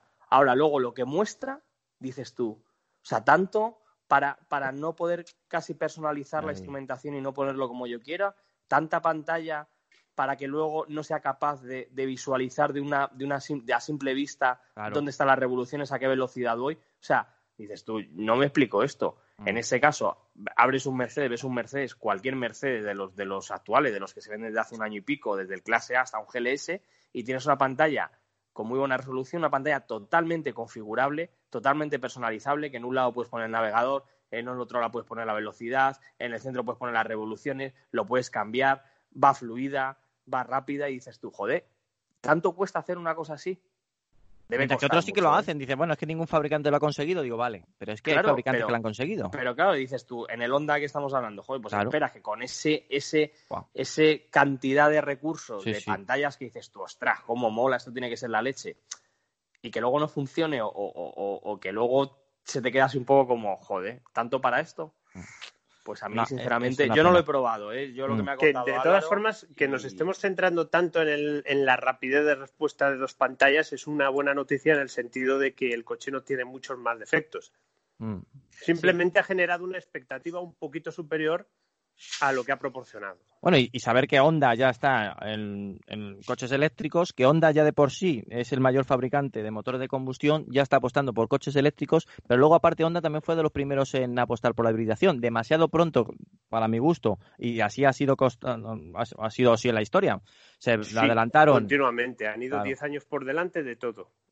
se han adelantado cuando la gente no pedía no pedía híbridos se adelantó, lo presentó, no fue un éxito de ventas, lo dejó y cuando ha sido eh, un éxito de eh, los motores o motorizaciones híbridas, no tenía motorizaciones híbridas. Entonces vamos a ver por dónde van ahora este mundillo, a ver si Honda de verdad da en el momento adecuado el golpe de gracia. De momento es un vehículo para Europa y Japón, que son los únicos mercados en los que se va a vender. También para cumplir la cuota de los 95 gramos. A mí me parece un coche gracioso. Y creo que, es que sigue estando orientado a gente que busca un segundo coche y que tiene bastante poder adquisitivo. Mm. Entonces, mm, la discusión con cosas como el E208 y cosas por el estilo, que sería una especie de rival natural, pues me parece un poco estéril, porque, porque para a quien le importe ese, ese salto cualitativo de 5.000 euros, pues entonces evidentemente ni el Mazda ni el, ni el Honda E son coches que deba plantearse comprar es otro tipo. Es, eh, yo creo que es como si fuera una Audi A1, pero Básicamente esa es la idea. Honda, claro, eh, o, o, un Mini, como bien has indicado. Sí, no, a mí, me parece, a mí me parece un coche muy coqueto, un coche que yo creo que hasta se podría, podría ah, llenar algún departamento de alquiler, porque son coches que, que pueden ser interesantes para, para, un largo alquiler, pues si entras en una ciudad, pues tenerlo alquilado. Y luego pues ya sabemos que es un, por su tamaño también es muy fácil de aparcar, con lo cual puede ser más que interesante. Pues te quiero agradecer muchísimo pues este repaso que hemos hecho los últimos coches eléctricos, que no sé qué ha pasado esta semana, pero eso ha sido enfocado a coche eléctrico, ha sido la semana del coche eléctrico, a excepción de los 5.000 millones de SEAT que creo que también tenemos que reseñar y hemos comentado. Con lo cual, muchísimas gracias Álvaro por estar junto a nosotros aquí en Auto FM. Muchísimas gracias a vosotros y a todos los oyentes por escucharnos. Mario Martínez, muchísimas gracias por estar ahí de nuevo en la radio aquí en Auto FM, ya sabes, en el programa Líder del Motor. Muchas gracias a vosotros por invitarme. Bueno, Pablo, te pido por favor que me acompañes, que vamos a hablar de un coche que está generando mucho, bueno, mucho, generando sobre todo expectación. Pero Ineos. muchísima, ¿eh? Pero, Y- y, pero- Ineos que no tineos, ¿eh? Que no Que no, tineos. que cuidado, ¿eh?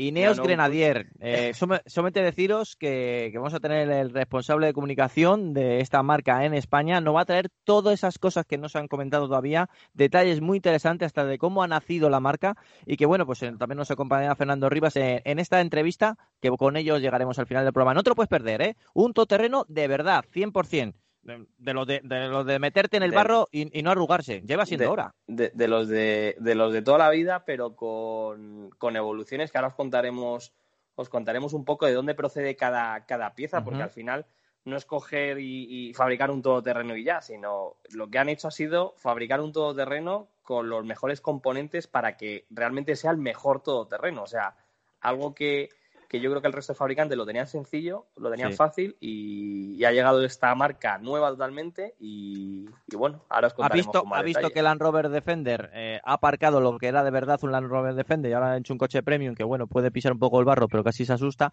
Y han dicho, cuidado, nosotros queremos un Defender a nuestro estilo, más aún eh, todoterreno y que, bueno, pues que sirva pues tanto de manera industrial como toda esa gente que utiliza el todoterreno, cazadores, gente que le gusta entrar en el campo, aventureros, atentos con este nombre. Ineos es la marca y Grenadier el modelo.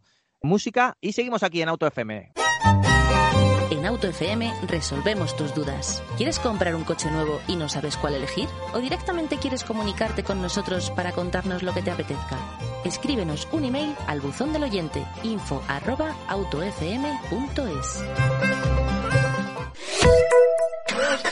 Lubricantes Total, una formulación exclusiva a la vanguardia de la tecnología.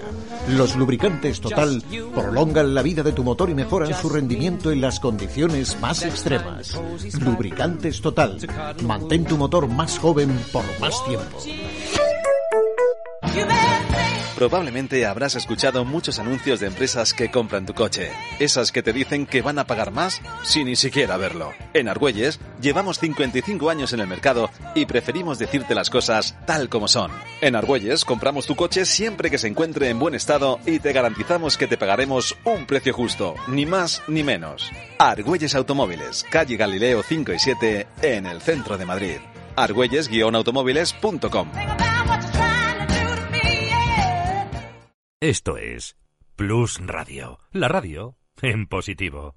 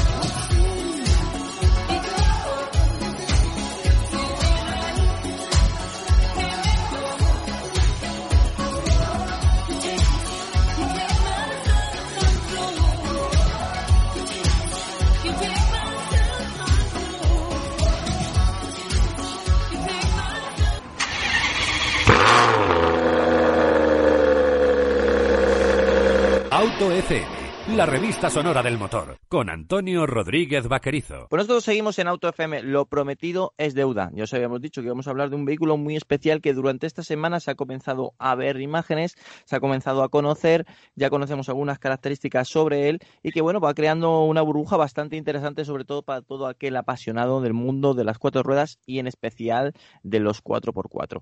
Y nosotros, por supuesto, tenemos que hablar de él. Estamos hablando de un vehículo eh, que creo que puede crear un antes un después, sobre todo porque la tendencia de automovilismo va por otro lado y ellos han dicho, cuidado, hay un hueco y queremos explotarlo. Estoy hablando nada más y nada menos que de Ineos. Eh, van a sacar un modelo, como habéis visto en nuestras redes sociales, se llama Grenadier, y que bueno, tenemos a nada más y nada menos que al responsable de comunicación al otro lado para que nos hable más eh, sobre este proyecto. Fernando Saiz, bienvenido. Muy buenas tardes. Buenas, Fernando. Bienvenido, sobre todo con ganas de escucharte. Hace tiempo que no teníamos en los micrófonos de Auto FM y la verdad es que eres, podemos decir, si me permites, un viejo amigo del programa. Hombre, ya sabes que yo siempre me siento muy cómodo con vosotros hablando de cualquier mm. proyecto y este realmente pues es muy, muy ilusionante, así que, compartirlo con vosotros me encanta. Bueno, vamos a ver, vamos a poner sobre el sobre texto, sobre, sobre la mesa, de dónde viene Ineos. Si no estoy equivocado, y aparte quiero que también me lo comentes tú, Ineos de por sí ya es una empresa eh, líder, eh, pero un líder en petroquímica, no solamente en petróleo, sino en creación de, derivados de, petróleo, en este caso, por plásticos y demás, que no es, no es un don nadie. Pues eh, efectivamente, Ineos es una, una empresa, es una multinacional que tal vez en España no sea muy, muy conocida. Eh, eh, tiene una fábrica en, Vizcaya, pero tiene, para que te hagas una idea, tiene 182 fábricas en el mundo, con lo cual estamos ah. hablando de una empresa muy, muy potente. Y efectivamente, ahora cuando la gente empieza a hablar de Ineos, dice, ah, estos los que patrocinan el equipo ciclista Sky, que han comprado el, equipo ciclista Sky, ¿no? que es un poco donde la gente mm. nos ubica, nos ubica por ahora. Eh, probablemente en el estudio donde estáis, en vuestro móvil, en vuestras casas, casi seguro, en vuestros coches, todos lleváis eh, material de Ineos o algún producto de Ineos, para que te mm. hagas una idea, que Ineos, eh, sin saberlo, ninguno de nosotros está permanentemente en nuestras vidas. Eh, cuidado con lo que ha dicho, que, no son un don nadie y es una empresa mm, que, estaba ya vinculado con el mundo de automoción, pero sí, bueno, pues de proveedor. Pues ahora quiere dar el paso y construir un vehículo. ¿Cómo nace este proyecto? Pues bueno, la verdad es que, nace casi como una anécdota. El, presidente de, Ineos es un, amante del 4x4, es un, gran aventurero, le gusta pues hacerse sus rutas por África, por Islandia y bueno, el coche se llama Grenadier porque en el pub Grenadier, que es un mítico pub en el centro de Londres y que está cerca de las oficinas centrales de Ineos, pues en una discusión de, apasionados del 4x4, pues comentaban que, la tendencia de, del mundo del automóvil eh, hacia los subs había abandonado ese territorio, ¿no? Entonces, bueno, pues estos que son eh, grandes amantes de aquel primer Defender, dicen, es, increíble porque eh, no solo para los amantes de, del 4x4 como, como aventureros o como gente que le guste hacer off-road como, como hobby, sino, sino como, como vehículo eh, profesional, pues tanto para la minería como para la agricultura, como para las empresas eh, eléctricas que tienen que ir a ver los molinos de viento. Bueno, hay, hay un hay un público que necesita un 4x4 puro y que las marcas pues han dejado de fabricar porque se han ido hacia, hacia, hacia otra tendencia, ¿no? Entonces dicen, oye, ¿Y si creamos nosotros una división de automoción y empezamos con este nicho, que es un nicho pequeño que probablemente para las grandes multinacionales del automóvil les parezca entre comillas, despreciable, pero que puede, porque todavía puede tener su, su rentabilidad. Y así nace el, el proyecto del, del Grenadier, con una pinta de cerveza en la mano y venga, vamos a tirar para adelante con esto, ¿no? Eh, esos son los mejores proyectos. En España conocemos también las historias de... Y no hay para ir a Valencia a tomar una paella y de ahí también han surgido grandes proyectos. Sí, la, verdad que siempre, se dice que en Estados Unidos los, los, los, grandes inventos nacen en un garaje y en España nacen en un bar, ¿no? Parece que en Inglaterra mm. pueden nacer en un pub. No, lo, mm. curioso es que, que realmente, eh, bueno, pues de, esa conversación y de esa inquietud nace un proyecto eh, serio y, como puede ser, solo puede ser de, una, de esa manera en una multinacional de prestigio como es Ineos, y entonces dicen, oye, queremos hacer un 4x4 y queremos hacer un 4x4 que realmente sea pues el mejor 4x4 que hay ahora mismo en el mercado. Entonces, pues, ¿cuál es la, el camino que toman, pues vamos a aliarnos con los mejores proveedores que, que nos puedan dar pues, su apoyo para, para hacer este tipo de, de vehículos. Fernando, ¿cómo ves este, Fernando Ríos en este caso, cómo ves eh, eh, este preludio de, proyecto que, bueno, ya tenemos fechas y ahora si no nos dirá Fernando Sáenz si no es así, para se acercará a 2022? Yo, yo más que, que, dar mi opinión, quería preguntarle cosas a Fernando, ya que lo tenemos, para, que, nos cuente, para que nos cuente él. Tocayo, hay eh, quien se pueda confundir y pensar que es una copia pura y dura de un Defender de los antiguos y, y, creo que nada más lejos de la realidad. Quitando la, la parte estética, es un coche completamente distinto un Defender? Eh, bueno, primero, eh, la estética recuerda Defender y eso es indudable. Y de hecho, lo que se busca en, eh, no es no se buscaba crear un diseño nuevo rompedor, sino que se, buscaba de alguna manera evocar las virtudes de los 4x4 puros de toda la vida, los legendarios 4x4. ¿Y por qué se parece al Defender? Se podría haber hecho algún otro tipo de líneas, pero al final lo más útil para este tipo de, de, productos es una caja.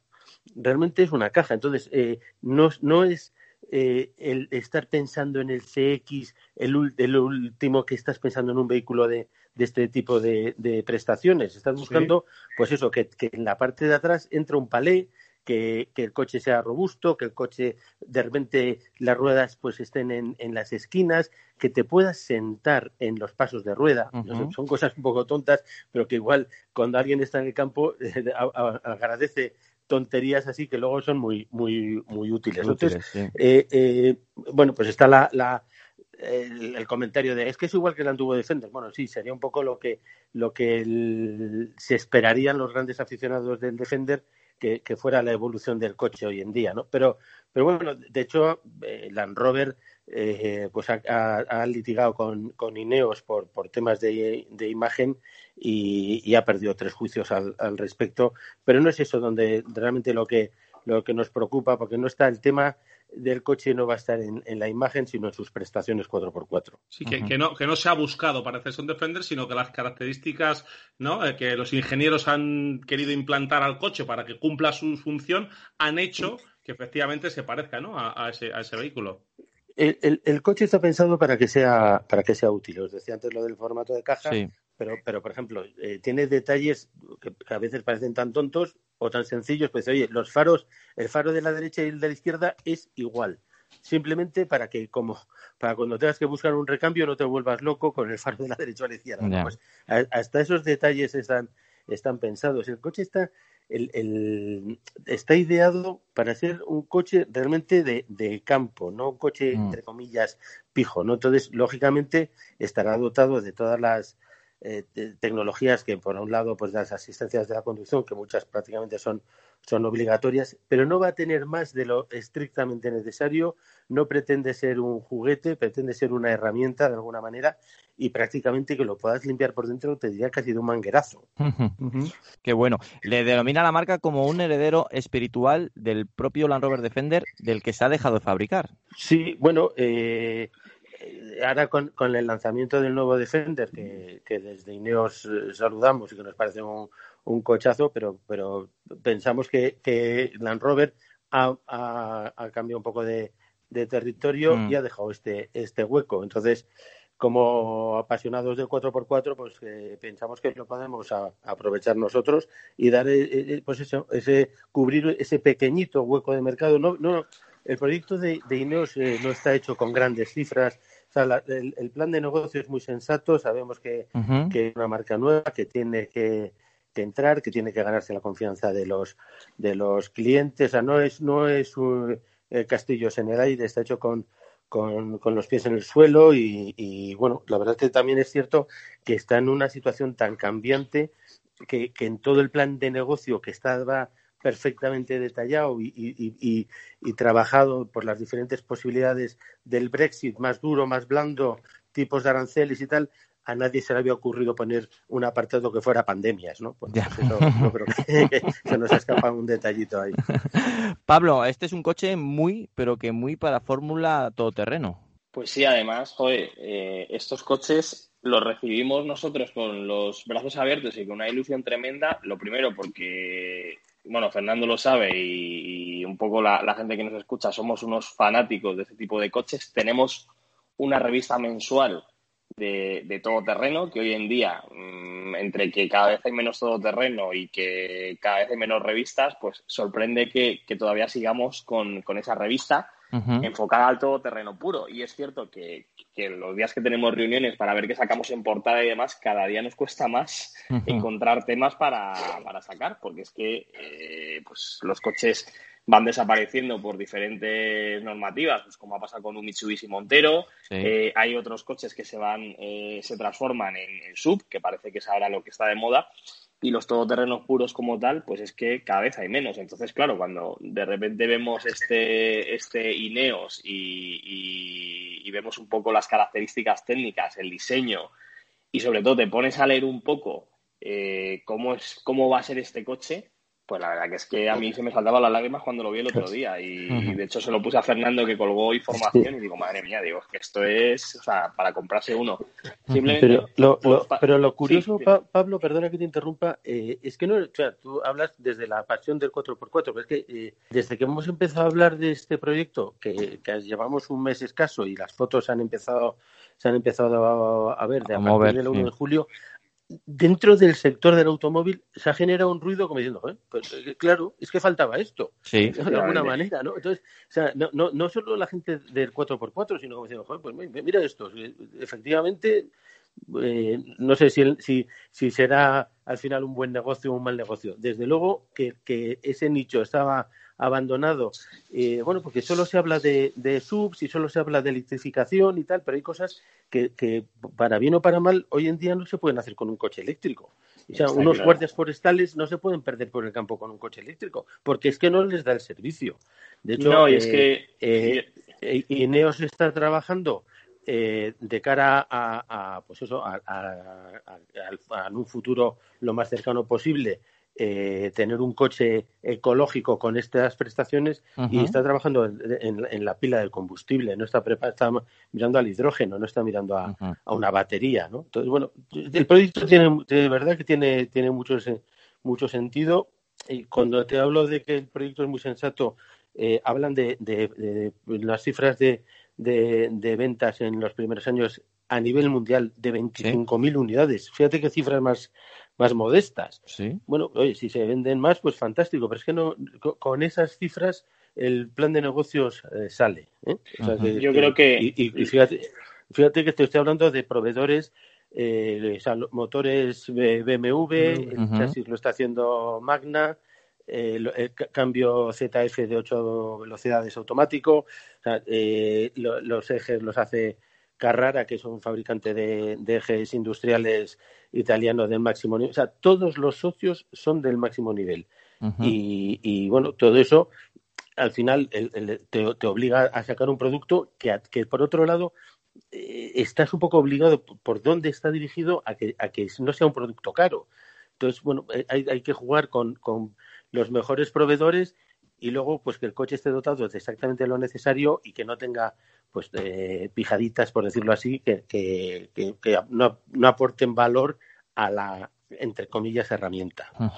Yo esto cuando lo, cuando lo, lo, vimos, sobre todo la gente que, que nos esté escuchando y que esté, que esté puesto un poco en el mundillo, esto no es un Santana Aníbal. O sea, que el Santana Aníbal, eh, bueno, pues ha, ha, tenido sus cositas, no es un coche que destaque por fiabilidad y es un coche que pues bueno, pues eh, era lo que era. Aquí, como bien ha comentado Fernando, o sea, los componentes, si te pones a ver un poco la información que habéis mandado, eh, son todos componentes de calidad. La suspensión la fabrica IVAX, que es una marca conocida de amortiguadores, suspensiones. prestigiosa, sí. lo del tema del desarrollo y fabricación, Magna Steyr, que es la misma empresa, o sea, el mismo fabricante que fabrica en este caso el Mercedes Clase G. O sea, el Mercedes Clase G no lo fabrica Mercedes, sino que se fabrica en Magna, que es una empresa independiente a, Mercedes. Eh, lo de los comentaba, lo del tema de, chasis de largueros y demás, eh, se fabrica en España, es Gestamp quien lo fabrica, que fabrica a nivel mundial para casi todas las marcas. Eh, lo que has comentado las suspensiones y transmisiones, Carraro, que es una empresa bastante fuerte a nivel de transmisiones y demás. Y los motores, tanto gasolina como diésel, son de BMW junto con las cajas de cambios, que también lo ha comentado Fernando, que son de ZF. O sea, mm, os podéis imaginar, y los motores no son los pequeños de BMW, o sea, van a ser los motores de seis cilindros Los 3000 de 6 cilindros no sabemos si las últimas evoluciones que tienen los últimos BMWs o las anteriores, pero bueno, eh, sea el diésel gasolina de hace 5 años de BMW, son motores eh, fantásticos. Entonces, mm. para que veáis un poco, la gente que nos está escuchando, el nivel eh, que se va a coger. Y a mí me sorprende eso que no haya ninguna marca que parece que, que las modas, pues haga el Defender, que no es criticable ni mucho menos, pero el Defender ha sufrido una evolución que hay gente pues que se ha quedado un poco como diciendo, ostras, es que ha perdido el, la esencia. la esencia. Hay muchas marcas que evolucionan sus coches, pero al final eh, parece como que se equivocan. En este caso, tú ves el coche y dices, bueno, pues esto será una copia del Aníbal. Y claro, empiezas a leer un poco cómo está desarrollado eh, desde cero, todos los componentes que va a llevar, el nivel de fabricación y demás, y dices, ostras, es que esto es coger y decir, a ver, vamos a fabricar el todoterreno perfecto. Sí. Y vamos a asociarnos con la gente que mejor haga las cosas. Y sale este coche. Entonces dices, joder, ¿por qué nadie hace estas cosas y ha tenido que llegar una, una marca nueva a desarrollar esto? Me sorprende. Y oye, yo desde aquí mi enhorabuena a Fernando y creo que va a ser, vamos, yo creo que todo lo que fabriquéis se va a vender, o sea, va a ser así. Va a ser así. Fernando, ¿y, en qué momento está ahora el, coche? ¿En qué proceso está? ¿Ya está, está en proceso de fabricación? ¿Se está testeando? ¿Ya hay unidades?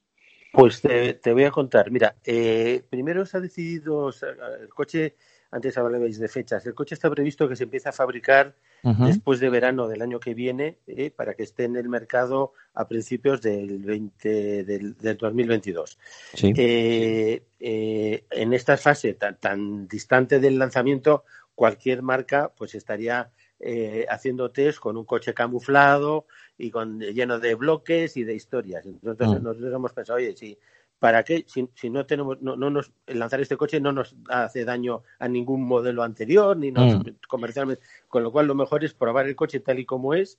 Entonces, estamos en fase de, de pruebas. Eh, eh, por delante le quedan un millón ochocientos mil kilómetros de, de, test por, por desierto, por nieve y bueno, pues como hacen todos los, los fabricantes de coches. Pero mira, eh, antes te decía que en el plan de negocios no estaba eh, el, apartado de pandemia, ¿no? Y efectivamente la pandemia, pues de alguna manera ha trastocado la, toda la, todo el plan, ¿no? Al final mm. eh, el coche se iba a fabricar en, en Inglaterra, en Gales, y, en, y el chasis se, se va a hacer el chasis y carrocería en Portugal.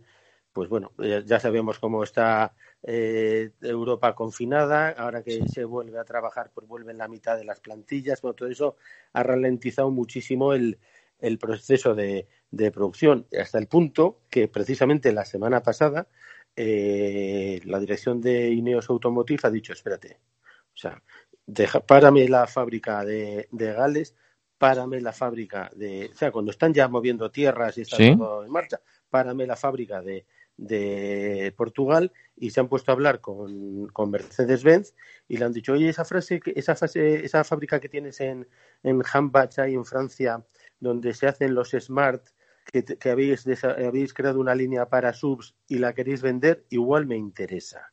Y me ah. salto fabricar dos, dos eh, eh, eh, fábricas nuevas, mm. claro, y ya tengo una fábrica hecha con personal con personal cualificado y claro y, ahora yo añado una cosa que la añado yo y es por mi cuenta. Y que además te quitas el lío del Brexit. Ah, bueno, también, claro. Todo suma. Eh, al final te quitas el lío del Brexit con el tema de... pero eso, eso ya es una, una opinión mía. Pero realmente, el, eh, bueno, pues el tema está parado y ellos no quieren eh, dilatar ni, ni retrasar el, la fase de lanzamientos. Y lo cierto es que en Europa el mercado del automóvil en Europa, en el mundo, ha mm. caído un montón. Eh, esperemos que no, pero todo pinta de que le va a costar levantar el vuelo y hay una capacidad de producción instalada enorme que está, que está sin, sin utilizar. Pues oye, si yo te echo una mano a ti y tú metes una mano a mí, ganamos los dos. Pues sí, sí.